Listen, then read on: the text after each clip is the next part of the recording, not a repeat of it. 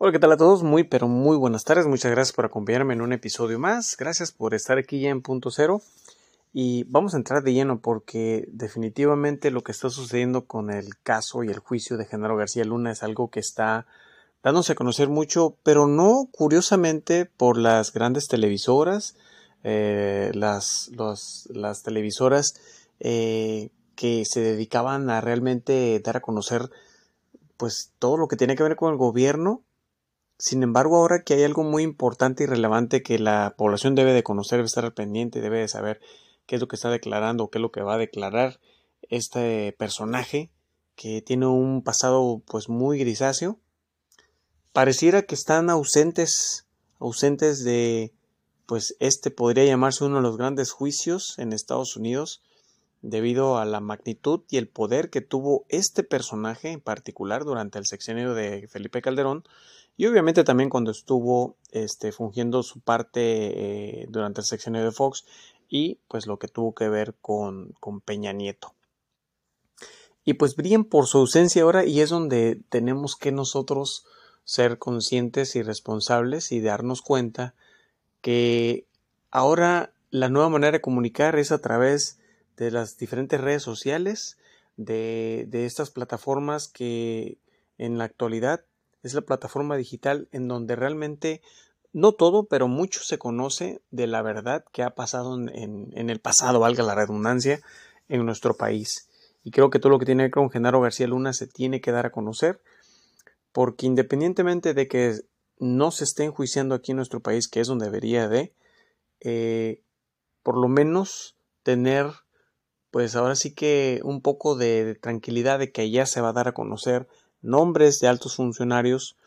quienes estaban coludidos en esa corrupción con, con la delincuencia organizada, hasta qué niveles llegó, y pues lo más probable es que ahora que el jurado ya está al parecer conformado ya está listo,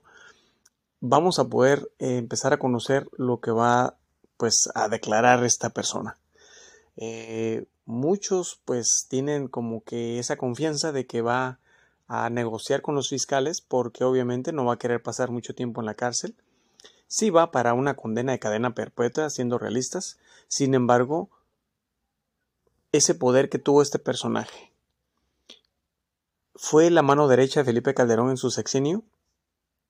y era el consentido, consentido perdón, de este expresidente y que hizo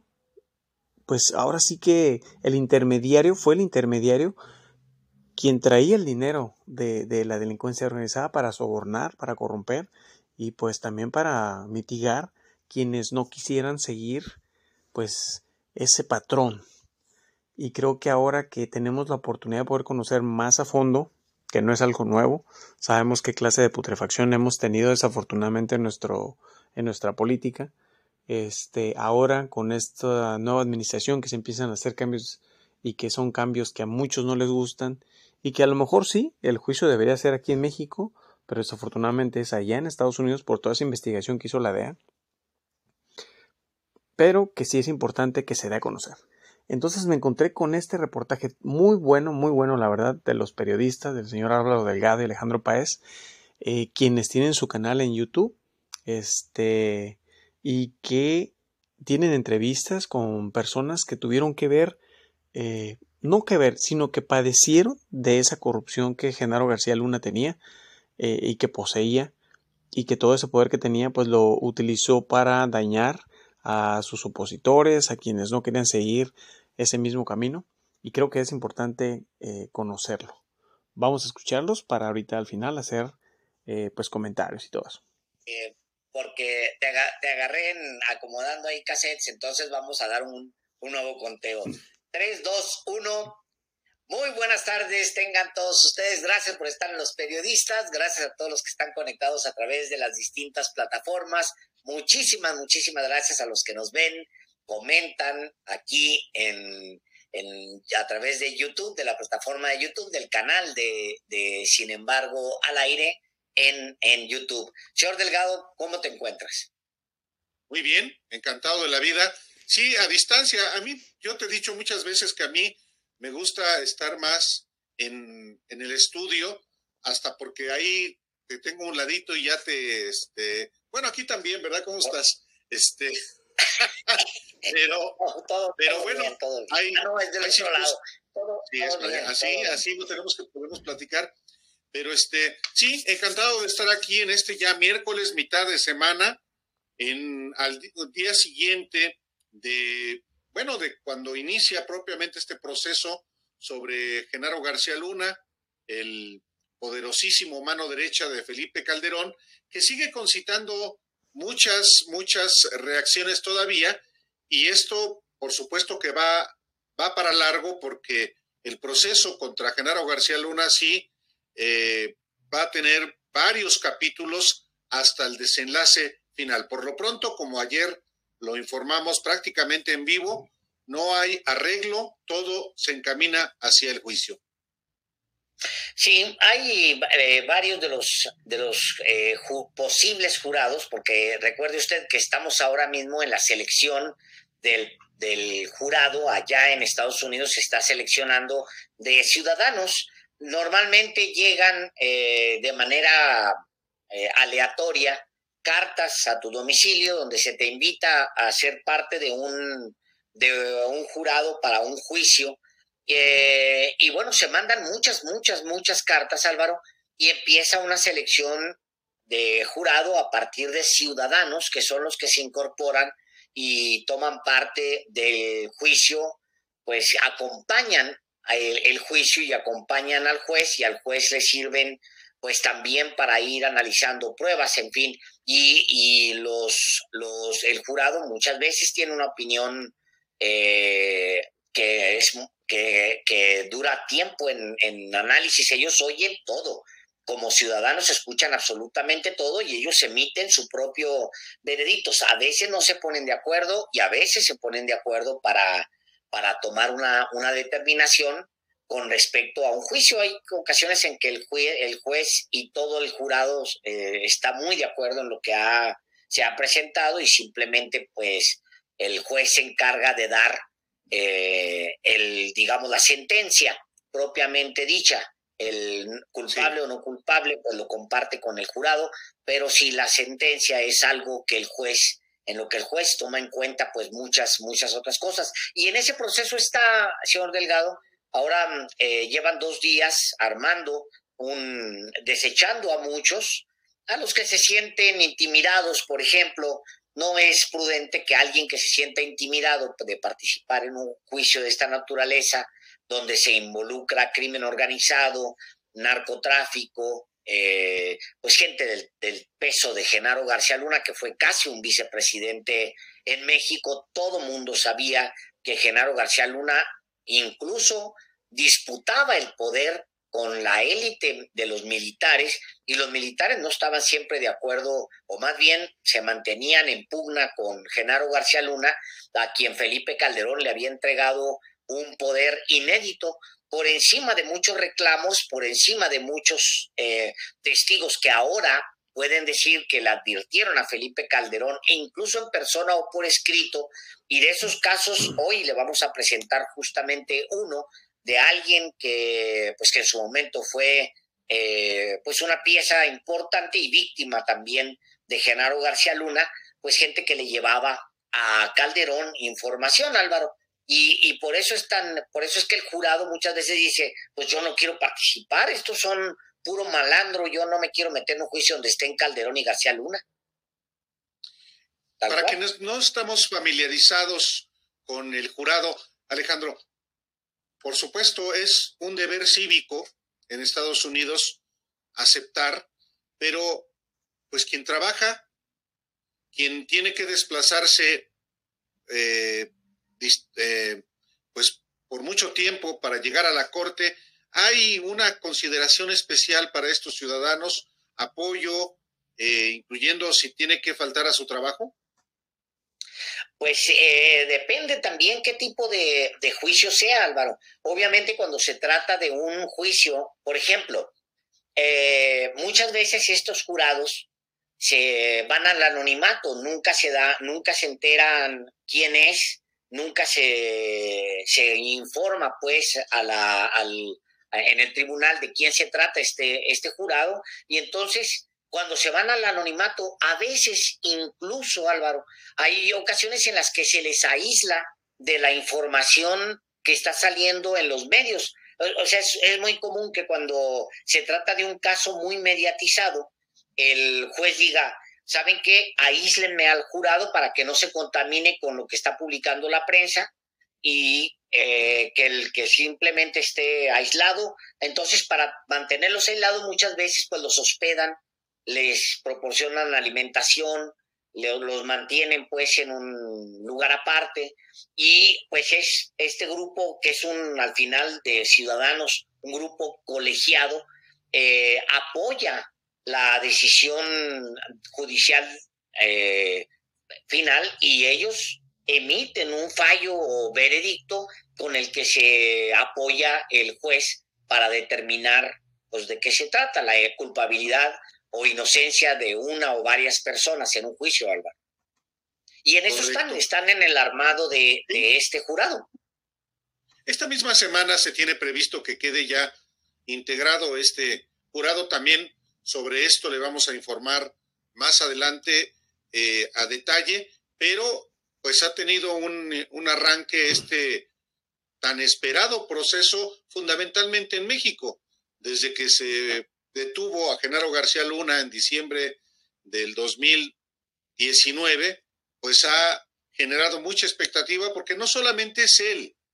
eh, ni sus allegados, muchos de ellos detenidos o muertos, sino porque toca a las altas esferas del Estado mexicano,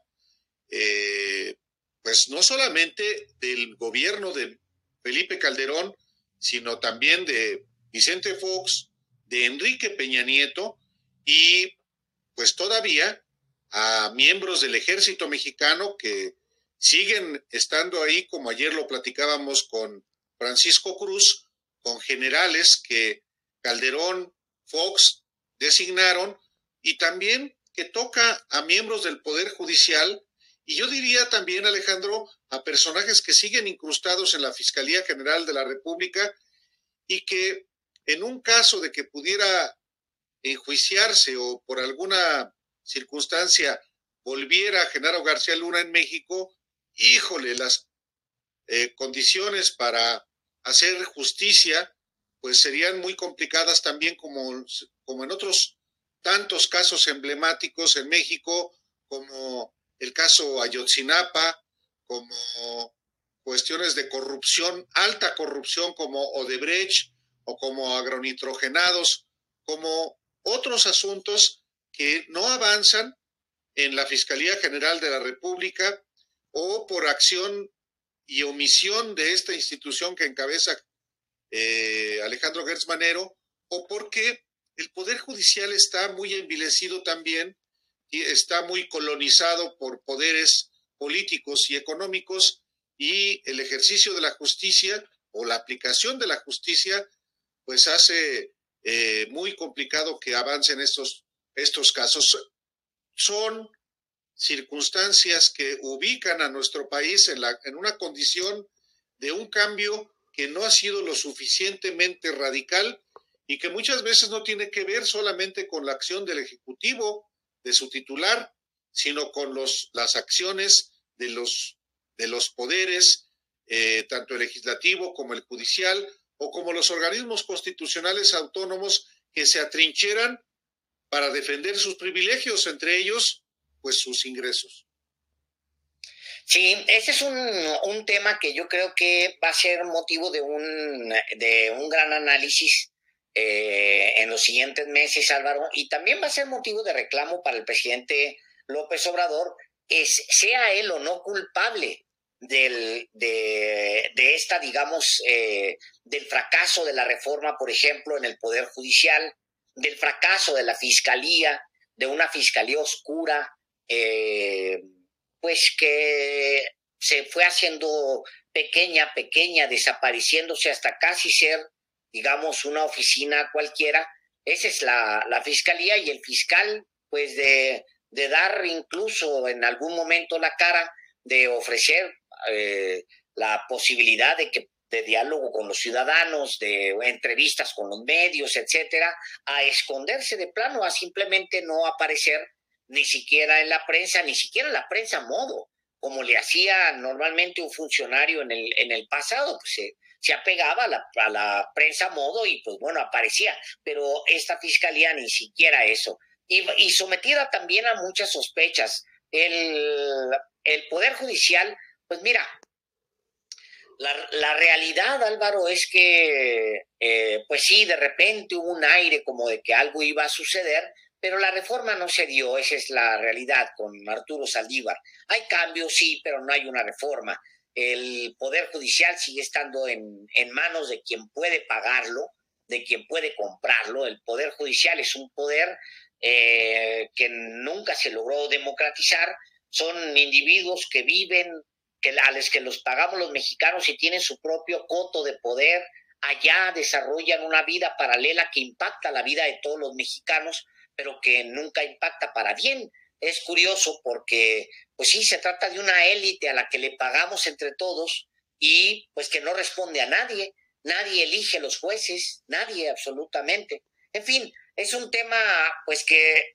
volteando, regresando al caso de Genaro García Luna, donde tú, uno puede perfectamente decir, ¿saben qué? Pues ni le muevan, que, que se quede allá en Estados Unidos en donde se puede garantizar un juicio, donde existen fiscales eh, probos, donde existen, ah, existen fiscales, aquí ya ni siquiera podemos decir que hay una fiscalía, pues la Fiscalía Anticorrupción está desaparecida, la Fiscalía General de la República lo mismo. Entonces, pues mejor que se quede Genaro García Luna, porque la única posibilidad que existe para que Genaro García Luna sea enjuiciado, pues está en Estados Unidos, por desgracia, Álvaro. Sí, efectivamente. Bueno, en un año estaremos ya prácticamente haciendo la evaluación, ahora sí, casi del gobierno del presidente López Obrador. Todavía le queda pues un año y medio de poco más de un año y medio de ejercicio de gobierno, quizá en ese año y medio que le falta a este a la administración del presidente López Obrador se desentuma eh, la Fiscalía General de la República y eh, ojalá que este silencio obedezca que está trabajando en asuntos que, por supuesto, de justicia y que nos sorprenda y que nos eh, evidentemente calle la boca, eh, porque la otra es que, pues sí, finalmente va a terminar este gobierno y Alejandro Gers Manero va a seguir siendo el fiscal general de la República. Al presidente López Obrador eh, se le eligió por seis años, casi seis años, y al fiscal general de la República por nueve. Entonces, le da lo mismo eh, que termine este sexenio, porque el fiscal tiene garantizado su trabajo hasta el 2026 y nadie lo puede quitar, no le rinde cuentas a nadie, eh, al Senado que podría eh, pedirle información, pues no lo hace y cuando lo hizo una sola ocasión, el fiscal tenía a sus pies al PRI, al PAN, a Morena, pues lo veían temblorosos, sobre todo los que tienen cola que les pisen. Entonces, pues qué motivación pueden tener los senadores con un hombre con tanto poder como es el fiscal general de la República, eh, que va a seguir en ese cargo y la responsabilidad, hay que decirlo, eh, no solamente es del propio Alejandro Gers Manero, sino del propio presidente que le ha manifestado una tras otra su confianza y que aun cuando ya la haya perdido, pues se ve muy complicado que pueda removerlo porque implicaría eh, dar una explicación de cuál es la causa grave para removerlo y más aún,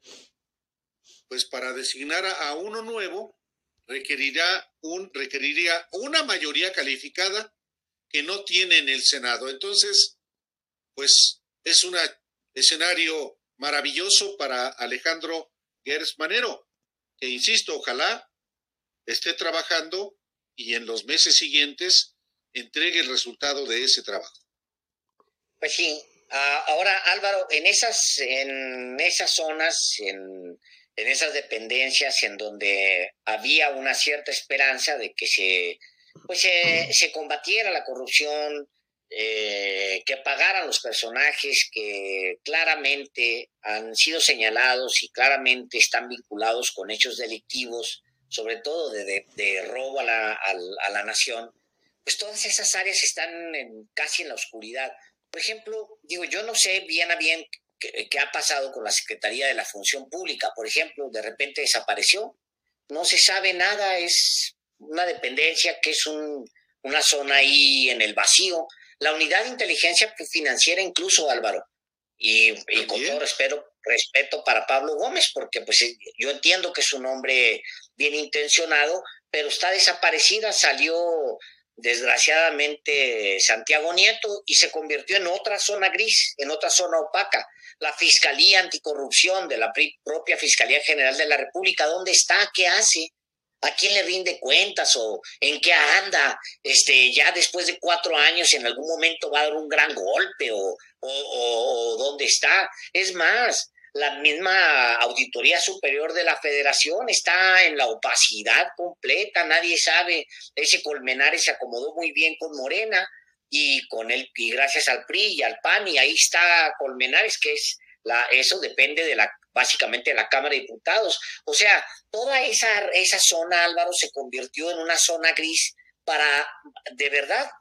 eh, no sé si sea, no creo que sea voluntad del presidente de México convertirlo en una zona gris o simplemente el presidente, no, no todos esos cargos son de él, hay que decir, el, la fiscalía sí, pero la Fiscalía Anticorrupción, pues ya le corresponde al fiscal ponerlo. A Colmenares viene desde el sexenio pasado. El, el, titular de la unidad de, inteligencia financiera sí es del presidente López Obrador, lo mismo que el secretario de la Función Pública. Y, y todas esas áreas, pues son para vigilar, para sorprender de repente. Oigan, aquí tenemos estos desgraciados que estaban robando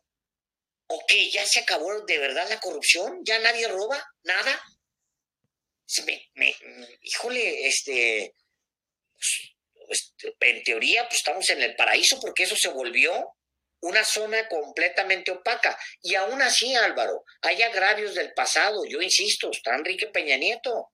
y están una pues cantidad de funcionarios, en fin, bueno, pues eso, eso yo creo que el tiempo apremia y eso va a terminar alcanzando a este sexenio,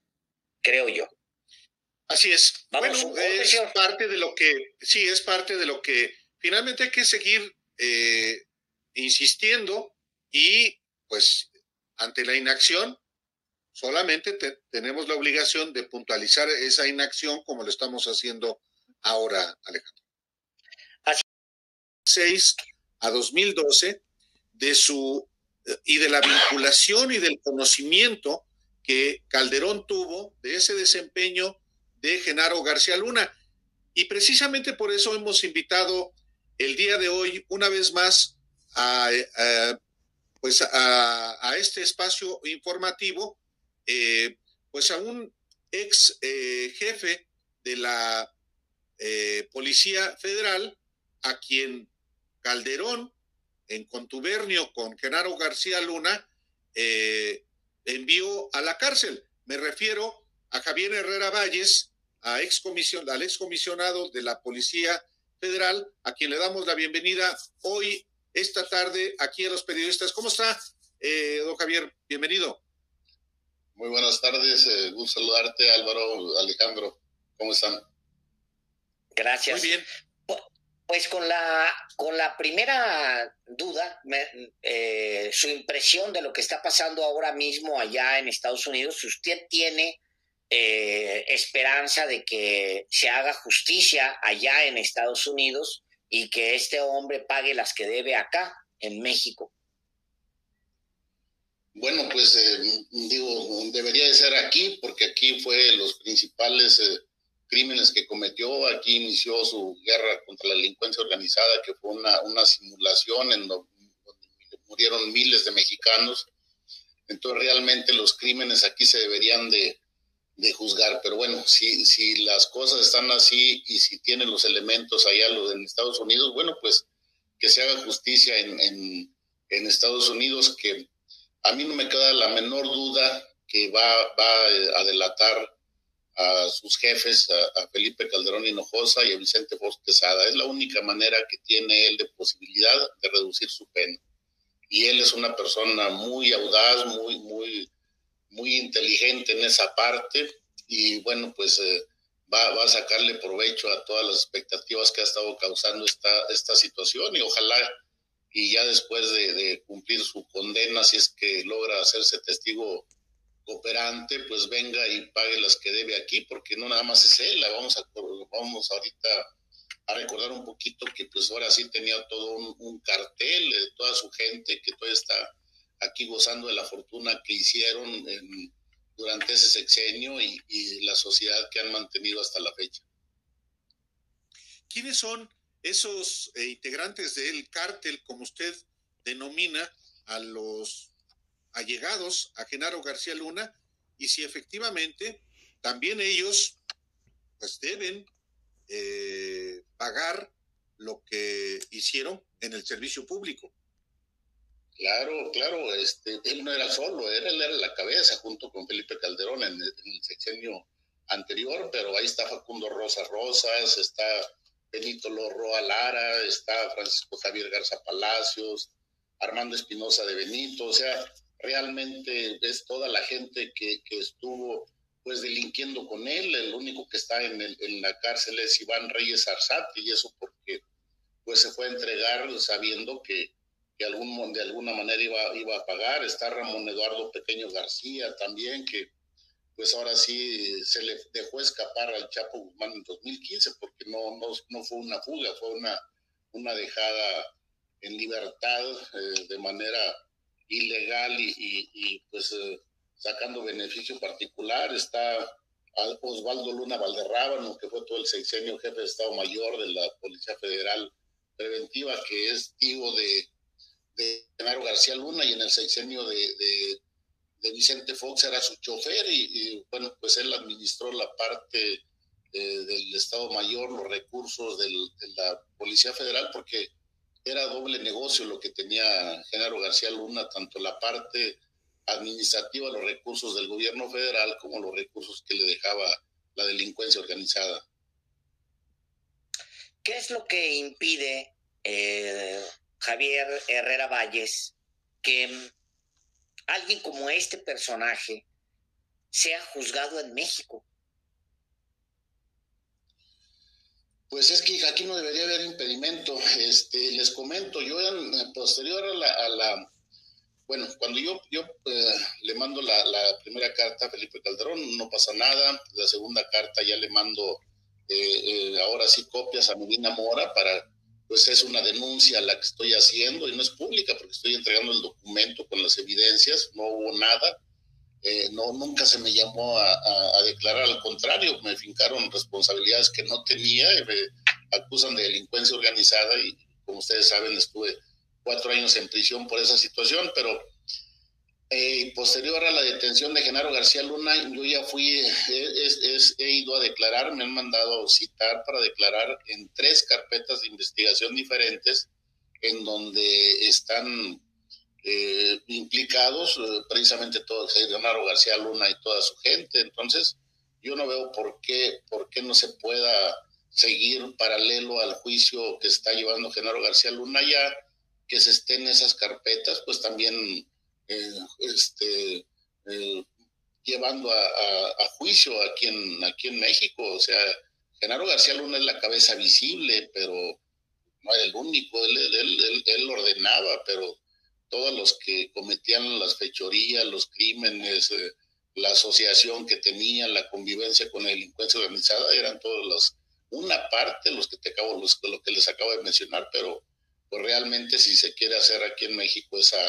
esa investigación, hay mucha tela donde cortar, de, los, eh, los recursos que tienen eh, toda esa gente. Está Luis Cárdenas Palomino, eh, no, no, no, tienen, no, no se le está juzgando por todos estos crímenes que cometió en el, en el 2000, del 2006 al 2012. Está por tortura que supuestamente, digo que no nada más se fue a Israel Vallarta, sino hubo muchísima gente que sufrieron las consecuencias de, de la arbitrariedad de estas gentes. Entonces, pues aquí también eh, ya se debería de estar de estar ahora sí judicializando esas carpetas, porque ya tienen cuando menos uh, dos años y medio de, de, haberlas abierto. Es muy importante, eh, eh, Javier Herrera Valles, que como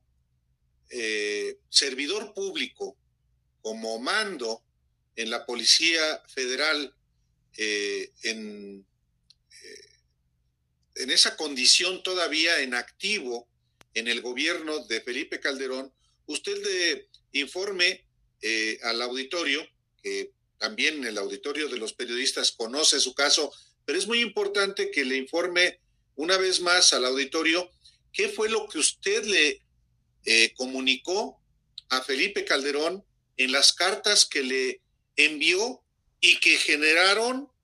pues, tanto que lo metieran a usted a la cárcel acusado de delincuencia organizada. Así es. Bueno, pues ahora sí, eh, como en alguna ocasión lo comentamos, yo ingenuamente pensé que Genaro, que Genaro García Luna tenía engañado al presidente Calderón. Yo pensaba que era una persona honesta, que podía, pues ahora sí, eh, tener la voluntad de, investigar a, su hombre de confianza, como me lo dijo eh, el, el maestro eh, Juan de Dios Castro me dijo, no, no le mandes esa carta al presidente porque Genaro García Luna es su consentido y te puede causar problemas. Entonces tenía mucha razón, en, su gabinete sabían que, que, Genaro García Luna era el consentido y que lo tenía, pues ahora sí, totalmente deslumbrado con las capacidades que tenía, sobre todo de, de, espiar a la gente, que eso fue lo que, lo que deslumbró a, a, a dos gentes que no, que no conocían de la administración pública, no conocían trabajos de inteligencia, de investigación, y bueno, pues lo utilizaban, pensaban que ellos estaban utilizando a Genaro García Luna, pero él lo estaba utilizando. Entonces le mando yo esa carta con la intención de que pues tome cartas en el asunto, ponga atención e investigue qué es lo que estaba pasando. Esa famosa guerra contra la delincuencia organizada no era más que una simulación que se estaba haciendo para proteger a un cartel y, atacar a los a los demás. Ahora ya nos queda claro definitivamente, yo creo que a todos, a mí me quedó muy claro desde un principio. Ahora, esta gente, yo le, yo le advierto al presidente Calderón que esta gente desde que están en la Agencia Federal de Investigaciones, pues realmente fue cuando eh, crece de manera alarmante el narcomenudeo, las extorsiones, los secuestros, pero ellos administraban el secuestro, ellos promovían el, el, narcotráfico aquí en, México desde la AFI y yo le, yo le documento que tiene gente, pues ahora sí ya cuestionada, que intervino en el asesinato desde Enrique Salinas de Gortari, el hermano del presidente Salinas de Gortari, en donde estuvieron involucrados en la muerte de un comandante de la Agencia Federal de Investigaciones en Mexicali, compras irregulares de, equipamiento, eh, o sea, cuestiones administrativas, operativas, en donde era importante que pusiera atención, pero bueno, mi sorpresa fue que, que sí tenía conocimiento el presidente y eh, realmente se tomó como un agravio a su, a su, a su hijito eh, haberle dicho lo que ya no era un secreto para él, era, era una sociedad la que, la que tenía. Entonces pudo sufrir las consecuencias. Eso fue en febrero del 2008, cuando mando esa primera carta, todas las cartas, la primera carta la llevo evidencias, porque yo estaba consciente que si no ponía evidencias de lo que podía ser motivo de investigación, iba a tener problemas legales. Entonces, se me concluye con el cargo, me suspenden el sueldo de manera ilegal inmediatamente cuando, cuando se enteraron de esta situación. En mayo le vuelvo a, enviar otra carta al presidente en donde ya le documento más, más hechos delictivos, más hechos en donde podía él eh, investigar y ser motivo de una, de una investigación, de una este, eh, averiguación previa, pero pues ahora sí, real, por eso precisamente ya no, le, no se la mandé de una manera discreta al presidente Calderón como lo hice en febrero, sino le turno copia tanto al eh, Procurador General de la República, que en ese momento era Eduardo Medina Mora, y al titular del eh, órgano de Secretaría de Contraloría, para que pues ahora sí eh, se pusiera atención en, las faltas administrativas y los hechos posiblemente constitutivos de delito. También le mando copias a la Comisión de Seguridad Pública del Senado, de la Cámara de Diputados, Derechos Humanos, pues ahora sí para que tuvieran conocimiento de algo que no, no se investigó y que yo ahí estaba corriendo eh, peligro de, ser privado de, mi vida. Yo nunca pensé que fueran a utilizar las leyes para, para privarme de mi libertad. Yo pensé que, iba a ser sujeto de, una, de un atentado, como después lo pude comprobar por, por una, una versión de una persona muy de mucha confianza y que me comentó una situación muy delicada. Entonces, lo que de alguna manera evitó que, eh, que tuviera la tentación de darme muerte fue que anduve muy, muy, muy activo en los medios de comunicación porque pues esa denuncia que hice de manera legal, pues ya, la, la ya fue una denuncia pública y pues lo, lo estuve haciendo en los medios de comunicación, los diferentes medios de comunicación, en donde, bueno, pues de alguna manera ya que era muy evidente si hubiera algún atentado quién, quiénes eran, pero yo le advierto al presidente precisamente lo que yo ya veía, veía venir, esa descomposición de la Policía Federal, en donde los buenos elementos los sancionaban y a los malos elementos los hacían socios. Entonces, el que, el que era más pillo era el que más, eh, más ascensos tenía. Y bueno, pues eso iba a causar pues que, que los demás elementos se unieran a esa parte y se corrompiera la, la Policía Federal. La prueba está que en el sexenio de Peño siguieron esas prácticas con la segunda generación de las personas que estoy diciendo, que fueron pues, Reyes Arzate y varias gentes que, que tuvieron a su mando Ramón Eduardo Pequeño, Luis Cárdenas Palomino y, y todos ellos. Entonces, este, pues definitivamente fueron los que descompusieron la, la Policía Federal, en donde pues realmente una lástima que la hayan desaparecido, era importante una, una depuración, pero no una desaparición definitivamente. para un personaje como, como este es muy difícil eh, pues mantenerlo si no tiene apoyo, si no tiene una red de apoyo muy sólida, en, no solamente desde el presidente, sino pues compuesta por policías, en el Poder Judicial, adentro de la propia Procuraduría General de, la República en su momento. Obviamente esa red era de Genaro García, García Luna muy amplia. Y la de los medios. Cuando usted empieza a hacer su denuncia que cuando usted revela que le ha dicho al presidente López, eh, al, presidente Calderón, que Genaro García Luna es un delincuente, eh, ¿usted tiene apertura de los medios para su denuncia en ese momento?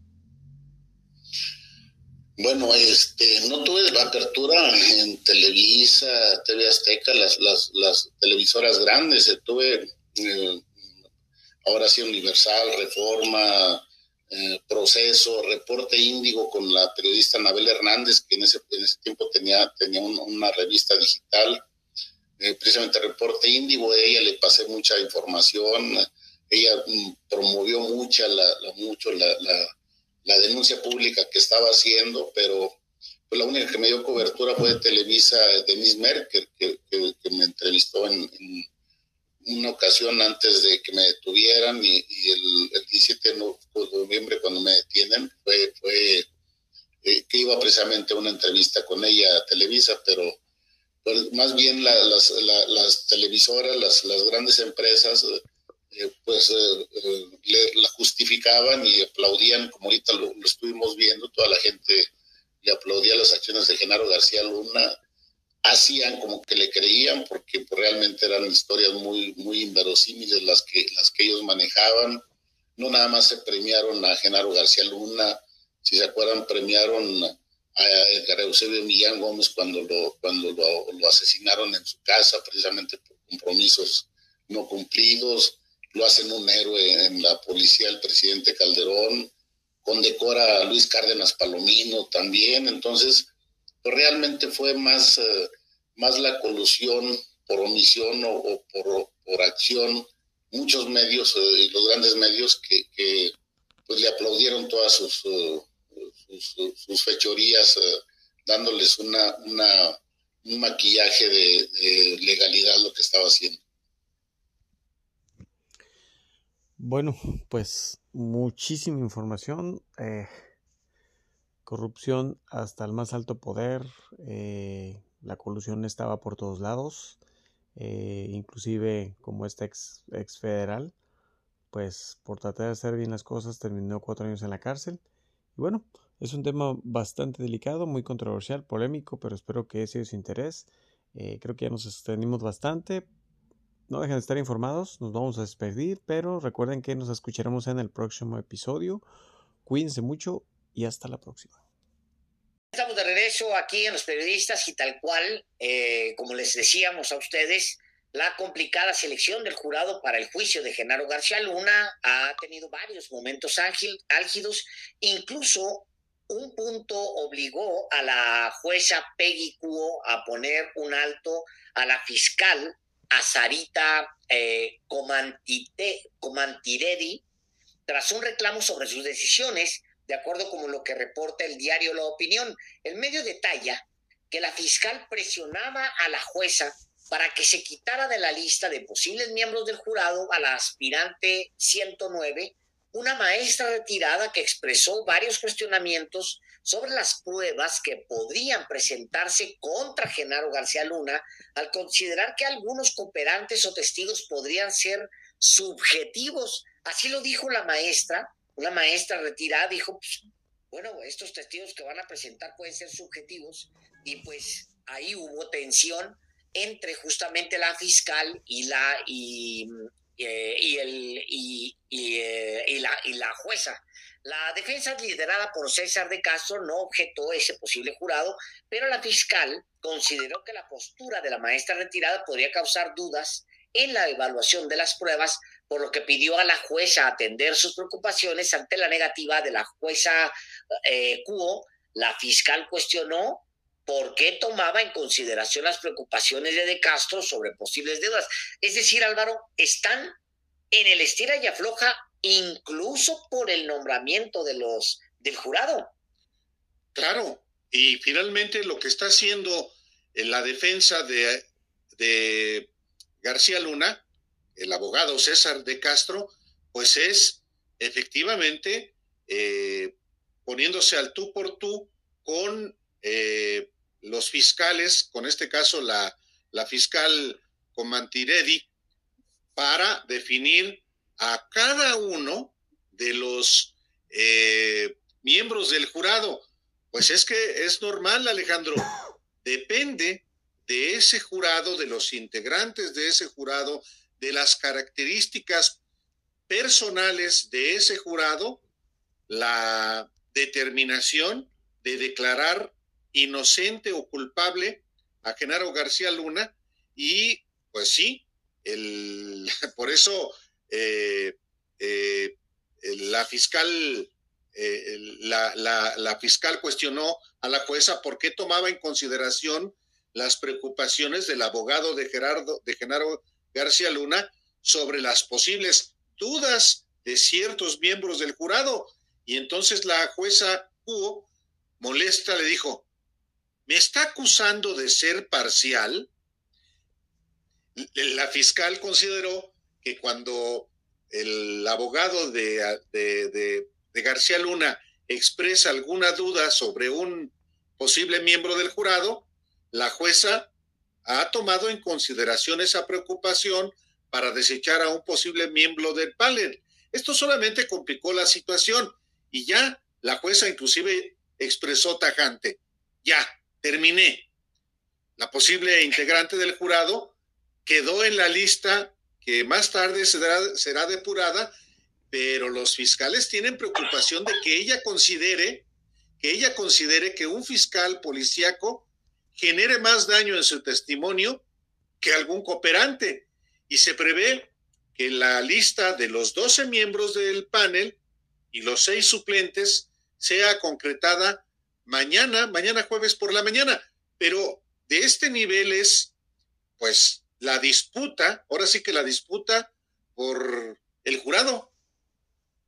Sí, eh, bueno, eso, esa tensión, Álvaro, no es ajena en México. Eh, hoy mismo el presidente Andrés Manuel López Obrador hablaba sobre por qué no se llama a declarar autoridades de Estados Unidos que tengan alguna relación con Genaro García Luna. Él decía, eh, los abogados de García Luna lo que quieren es que sí participen, o sea, que participen funcionarios de Estados Unidos en, en, el juicio, eh, porque los abogados lo que me imagino que sostienen es que fueron acciones concertadas o sea, lo que dice el presidente, ¿por qué no van a declarar? También él cuestiona mucho el tema de la, de la lana, Álvaro. O sea, de que, de que Genaro García Luna y sus jueces dicen, no, no, no, a ver, no me ausculten eh, después de que yo salí del gobierno, pues esa lana yo la hice por acá, por afuerita. Pues qué fácil, ¿no? Sí, pero no solamente eso, Alejandro, sino también García Luna ha pedido, a través de su defensa, que se incorporen como pruebas de descargo, como pruebas a su favor, las, los papelillos, los diplomas que eh, las expresiones, esos papelitos que suelen darte que eh, gracias por tu lucha a favor de la democracia planetaria. Pero García Luna lo que eh, propuso a través de su defensa fue los reconocimientos que las agencias estadounidenses le hicieron durante su encargo como secretario de Seguridad Pública, que era ovacionado. Bueno, ahí estaba, por cierto, atrás en una de las imágenes anteriores, por cierto, eh, este Rubén Moreira, eh, ahí está atrás de Genaro García Luna. Estamos viendo ahí a Mario López Velarde, el llamado Maloba, está ahí también el, el gobernador el, de Michoacán. gobernador de Michoacán, exacto. Y luego en algún momento se ve ahí a Rubén Moreira. Entonces, eh, sí, Genaro García Luna está buscando, ahí está, mira, atrás de García Luna, exactamente, ahí. Así es, ahí. Este, bueno, ahí en la parte superior derecha. Ahí está Rubén Así es. Moreira, exactamente, el actual diputado, coordinador de los diputados federales del, del PRI, eh, ya. Ahí en esa, en esa imagen le están entregando, Calderón le está entregando un reconocimiento a, de héroe de la patria a Genaro García Luna, Álvaro. Claro, sí, ahí está el general secretario de la defensa, Guillermo Galván Galván, cuando era el todopoderoso ahí, eh, Calderón reconoce a, a Genaro García Luna y, y todo el mundo se le, se le eh, no se puso de pie ahí el secretario general Guillermo Galván, quizá porque le dolió una rodilla, pero también estaba eh, con él. En fin, lo que es importante, lo que también hoy el presidente muy maliciosamente dice, en el sentido de que, pues sí, también, también los estadounidenses, eh, los que saben cómo se desempeñó Genaro García Luna durante antes y después de ser secretario de Seguridad Pública, que también, por supuesto que también este, eh, sean llamados a declarar en este juicio. Eh, y añadió también el presidente, dice, los abogados, refiriéndose a los abogados de García Luna, lo que quieren es que sí participen, porque los abogados, lo que me imagino que sostienen, es que fueron acciones concertadas acciones concertadas, Alejandro? Pues vale la, la pena escuchar cómo lo planteó el presidente hoy por la mañana. Pues sí, porque hasta que dejó de ser servidor público, de pronto, súbitamente, se vuelve multimillonario. Alguien que toda su vida, absolutamente toda, como mayor de edad, antes había sido raterillo eh, y madrinilla de, policías, pero toda la vida de Genaro García Luna había sido servidor público, quien acumula una fortuna como la que se descubrió que tiene en México y en Estados Unidos ese individuo solamente eh, seis años, a seis años que dejó el servicio público. No es, eh, digamos, creíble solamente por un asunto de, eh, de sentido común. Vaya, aún logrando, como logró, contratos con la Secretaría de Gobernación que están acreditados, que obtuvo. La fortuna de Genaro García Luna es mucho mayor a eso. Y por supuesto también hay que revisar a título de qué y eh, recibió tal cantidad de dinero del gobierno de Enrique Peña Nieto. En fin, parte de lo que de, un, de los aspectos que hay que abordar cuando se analiza a Genaro García Luna. Hay otros aspectos que tienen que ver efectivamente con su desempeño en